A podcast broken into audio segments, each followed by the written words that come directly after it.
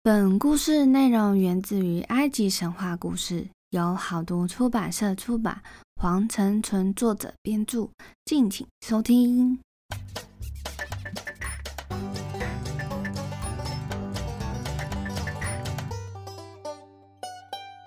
欢迎来到翻译机说神话，我是翻译机，今天到了小故事的时间了。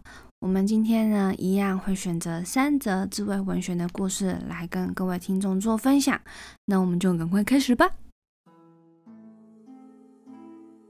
故事一：糊涂的法官。有个叫卡拉科舍的人，是位令人生畏的最高法官。他那不公正的断案和歪门邪道，成了警世通言。有一天，他乔装打扮在街道上走着，忽然看到一个人手上拿着托盘，上面放着一只准备烤的火鸡，就跟着这个人走进面包店。他听到那个人吩咐面包师傅把火鸡烤一烤，要在某个时间烤好，他准时来拿。面包师傅答应照办，但是那个人刚离开店门，卡拉科蛇就走向面包师傅。对他说：“我是卡拉科蛇，我想要这只鸡作为我的晚餐，因此烤熟后务必把鸡送到我的宫里去。”面包师傅说：“好的，大人。可是鸡的主人回来取食，我该怎么跟他说呢？”卡拉科蛇就说：“告诉他，在你正要把鸡往烤箱里面放的时候，它突然长出翅膀，从店里飞走了。”面包师傅说。遵命，大人。可是这种说法依然不能使我免除惩罚啊！卡拉科蛇说：“不用担心，我是最高法官。你的案件送到我这儿审判时，我会替你开脱一切罪责的。”那既然卡拉科蛇已担保不会使他受到惩罚，卡拉师傅就动手烤鸡。烤熟后，便派人把他送到法官的宫殿里面去了。鸡的主人呢，就到了约定的时间，准备要来取。面包师傅对他说：“老兄，很遗憾，就在我正要把你的鸡往烤箱里面放的时候，它突然长出翅膀，从店里飞走了。”那那个人呢，就大声的怒吼：“长出翅膀飞走，那是一只死鸡呀！这是什么话？你把我当做傻瓜吗？你这个贼，你这个骗子！”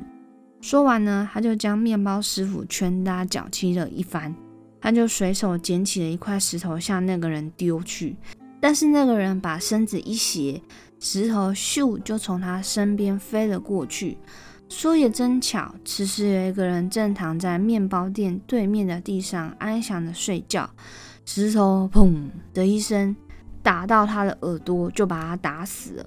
死者的兄弟呢，也向面包师傅冲过去，在他身上一阵拳打脚踢。面包师傅再次奋力抵抗，当他认为对手已无力进攻时，就抽回胳膊，挥手想往对方的脸上猛击一拳。可是他没有击中目标，这一拳不偏不倚，正好落在一个站在那里看热闹的孕妇肚子上，造成当场流产。那个女人的丈夫一个箭步就跑向面包师傅，又抓又打又踢。面包师傅再也受不了了，他就往最近的神庙冲去，决定自杀。当他从塔顶纵身往下一跳时，他并没有摔在地上啊，而是恰好落在一个在街上闲逛的人身上，那个人就被压死了。顷刻之间，目击这一个意外事件的人群把面包师傅团团围住。死者的兄弟扑到他的身上，挥舞着拳头，高喊着要报仇。面包师傅看到自己被包围了，唯一的出路就是逃走。可是要往哪里逃呢？如何逃呢？他的双眼在人群中搜寻着可能逃走的缝隙，很快的就停留在一头驴子的后面。面包师傅出其不意地向前猛冲过去，跑到驴子身后，双手牢牢地抓住驴子的尾巴。那驴子呢就被吓到了，拖着它就狂奔，嗷嗷的乱叫，冲开了人群，一股劲地往前跑。面包师傅深深地吸了一口气，紧紧地抓住驴子的尾巴。看到追赶的人群越来越远，心里也轻松了许多。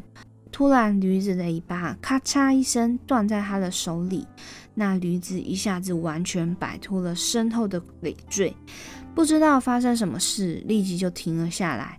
在后面紧紧追赶的人群，飞快的又追上面包师傅，再次无情的向他扑去。猛烈的一阵拳打脚踢，最后呢，打的人和被打的人一起来到法庭上，站在卡拉科舍法官面前。卡拉科舍就开庭审问火鸡的主人：“你为什么殴打面包师傅？”那这个主人就说：“大人，因为我交给他一只火鸡，叫他给我烤一烤。当我回去取的时候，他竟然厚颜无耻的对我说，那只鸡突然长出翅膀飞了。”那法官就说：“这难道不是那只万能拉绳的力量使那只鸡复活的吗？”鸡的主人瞠目结舌地看着他。之后，那个法官又说：“看来你对万能的拉绳能使死者复活的力量有所怀疑呀。为此，我宣布责打你六十大板。”接着就轮到被石头砸死那个人的兄弟。法官就问他：“为什么你要殴打面包师傅呢？”那这位兄弟呢就说：“大人，因为他砸死了我的兄弟。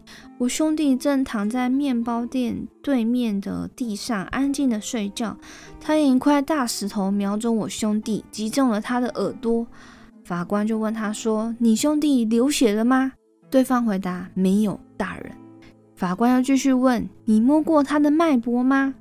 那个人就回答说：“没有，大人。”法官就判定他既然没有流血，你也没有摸过他的脉搏，那你怎么能证明是面包师傅打死的呢？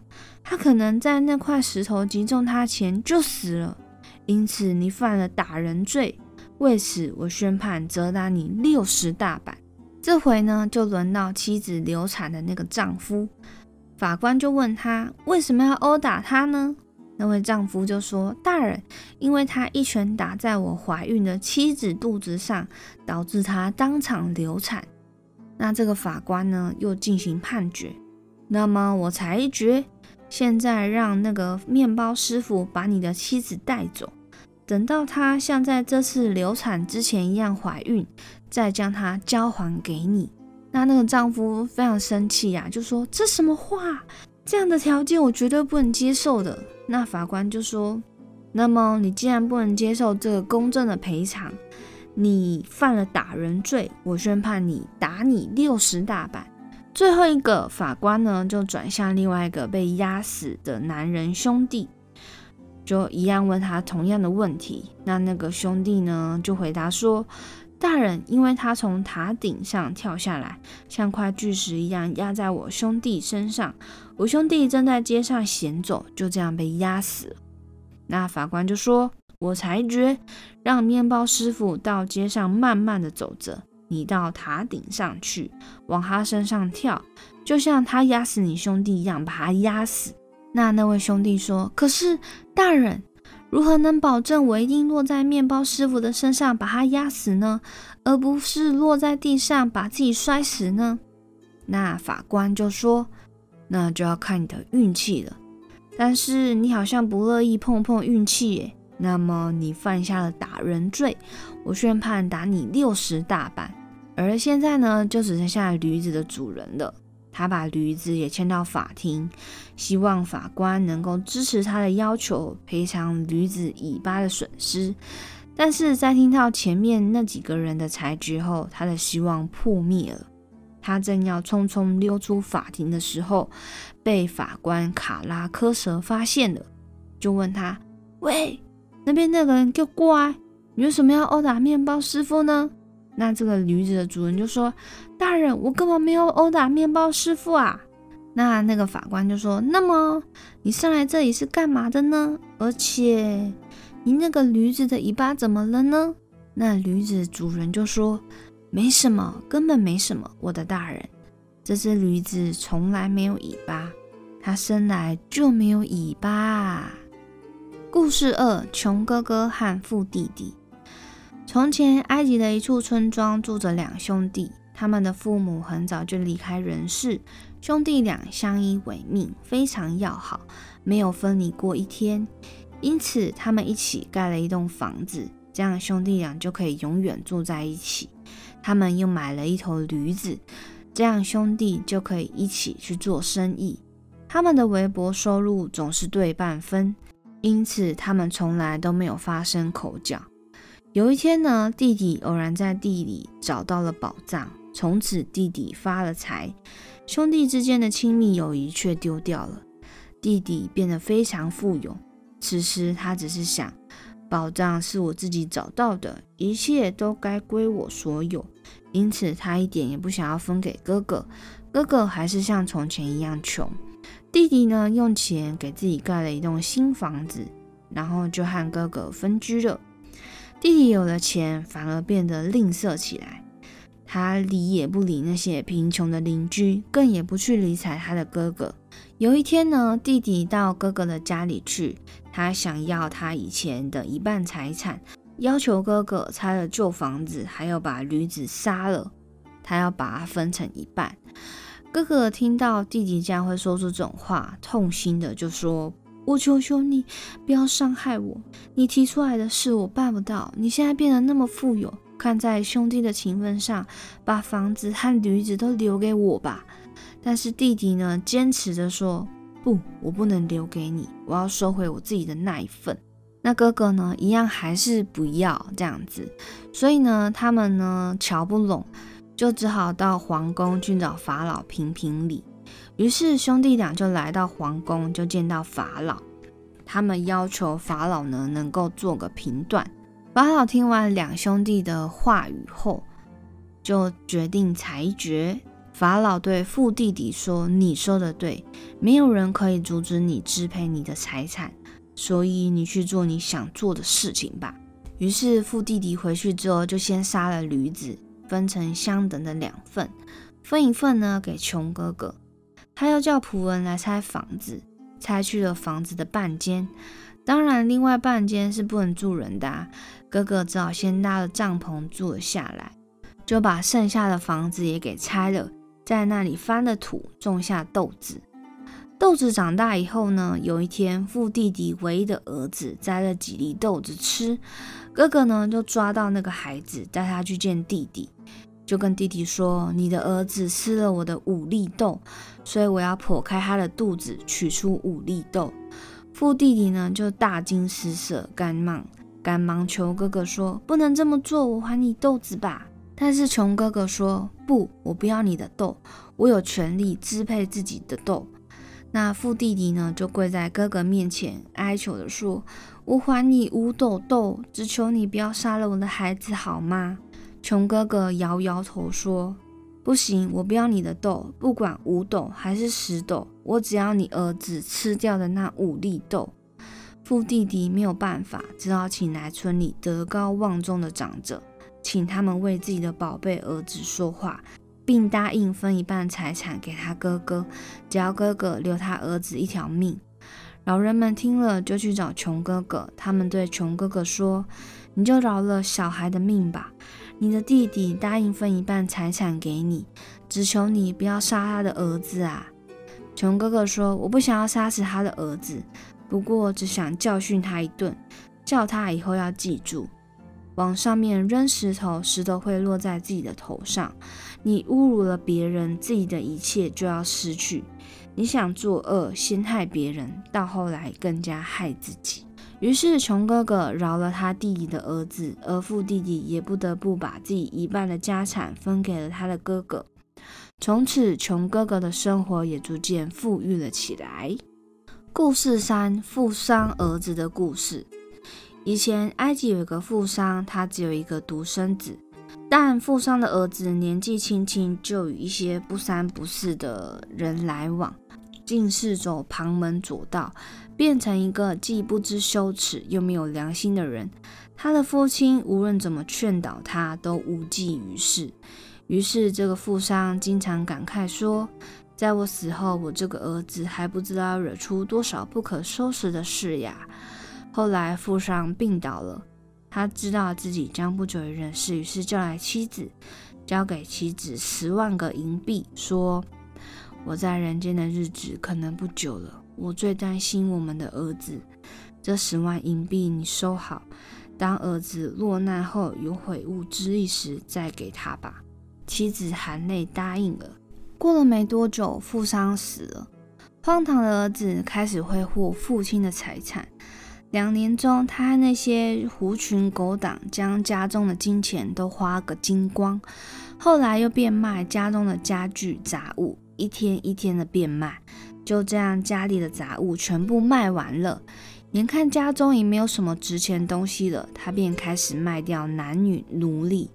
今天卖一个，明天卖一个，就这样，这个青年的家中再也没有什么东西可以卖了。他以前的狐朋狗友看见他把家产败光，便一个个离开了他，谁也不去理睬他。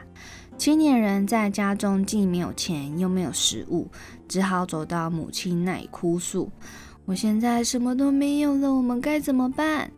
母亲说：“去乞讨吧，不然你会饿死的。”年轻人没有办法，为了生活下去，他只得去乞讨。以前那些不三不四的朋友见了他做乞丐，不仅不可怜他，而且还嘲笑他。他们之中每一个人都找点话来讥笑他。直到这个时候，他才恍然大悟，明白自己以前到底做了什么蠢事。为了他那些毫无良心的朋友，他挥霍完了父亲的财产，他后悔万分，嚎啕大哭。为了使自己不再受到他那些没有信义朋友的嘲笑，富商的儿子决定一死了之。当他就要自杀的时候，他母亲来了，对他说：“孩子啊，你现在知道后悔了吧？你不用为此结束你自己的生命。你的父亲交给我十万银币，他叫我当你落难悔悟时交给你。现在你可以取走这些钱了。”这时，儿子才明白，亲爱的父亲是多么爱他呀！父亲早就知道，与这些朋友相交不会有好结果的。他失掉一切希望后，到这个绝境，得到了父亲最后一份礼物。他觉悟到应该抛掉一切愚蠢行为，再也不能继续荒唐的生活了。儿子拿到银币后，对母亲说。我们准备吃饭。现在神明和父亲已保证了我们的前途。由于我们经历苦难，如今我也知道应该怎样去生活了。第二天，富商的儿子赎回了卖掉的男女奴隶，赎回了所有卖掉的东西。从这以后，他经营父亲遗留下来的一间商店，继承起父亲的家业。有一天，他以前的朋友经过他的家，不经意瞄了一眼，简直不敢相信自己的眼睛。还是商人的儿子先开口招呼的说：“进来吧，连我都不认识啦。”于是富商的儿子就富有起来的消息一传十，十传百，他以前那些狐群狗党又一起找上门来了。富商的儿子对那些朋友说。以前我由一个非常有钱的人沦落为一个乞丐，那时你们都嘲笑我。现在我又有了钱，你们又来和我交朋友了。你们就是这样的人。你们该知道，我已经不是那个让你们死缠不放、为你们挥霍金钱的人。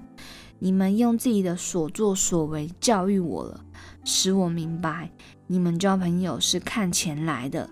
在贫困时就不是朋友了，再见吧。富商的儿子赶走了那些朋友后，更加奋发工作，他的事业蒸蒸日上，很快就成了埃及巨富。那以上就是今天这三则小故事。今天这三则小故事呢，都是浅显易懂的。第一个法官的判决呢，真的是太令人傻眼了，真的。自以为公正，但其实都是那种不公正的判决这样子。那第二个呢，就是穷哥哥和富弟弟嘛，其实就是穷哥哥后来就是要把以前弟弟对他做的，就是把以前的所作所为附加到这个父弟弟上，只是他的对象是儿子。那其实最后穷哥哥也没有真的很心呐。下手杀死他的儿子，也是就是让那个父弟弟他把一半的财产给哥哥这样子。那感觉这个故事就是会有一点像是“己所不欲，勿施于人”的道理。你不想做的，你不要做的，就不要对别人做这样子。而故事三，富商儿子的故事。就是一个家道中落，也不是家道中落，就是一个知错能改的故事啦。能够在人生最低谷的时候了解到什么才是自己最重要的。那好险，父亲还有留那十万个银币给他，不然我觉得他真的很难，也不是说很难呐，只是就是要在重新的走向人生的高峰，会更辛苦一点点。那好险有那十万个银币，感觉不会那么辛苦。可能就是以前呢，可能如果没有十万个银币就要用走路的。那如果有可能就是像是骑脚踏车或骑摩托车这样子，会稍微比较轻松一点。那好险他最后还是有悔悟了，不会就是说哦又有钱呢，那就继续花这样子。所以是真的有悔悟了。那今天呢，这三个故事其实要表现的寓意，其实都还蛮能够让人轻松了解的。那也就是希望能够透过这些智慧文学的部分来传达一些理念，这样子。那今天呢，三则故事我们就分享到这边。喜欢翻译机说实话的听众们，也欢迎到各大平台按下订阅，或者是留言给予评论哦。那也可以在 Instagram 或是 Facebook 搜寻翻译机说实话，我都会关于有一些集数的资讯会。分享在上面这样子，有的时候可能不准时，我尽量了，我尽量了，就是最近都不准时，大家就敬请见谅。那下一次我们就埃及神话见喽，拜拜。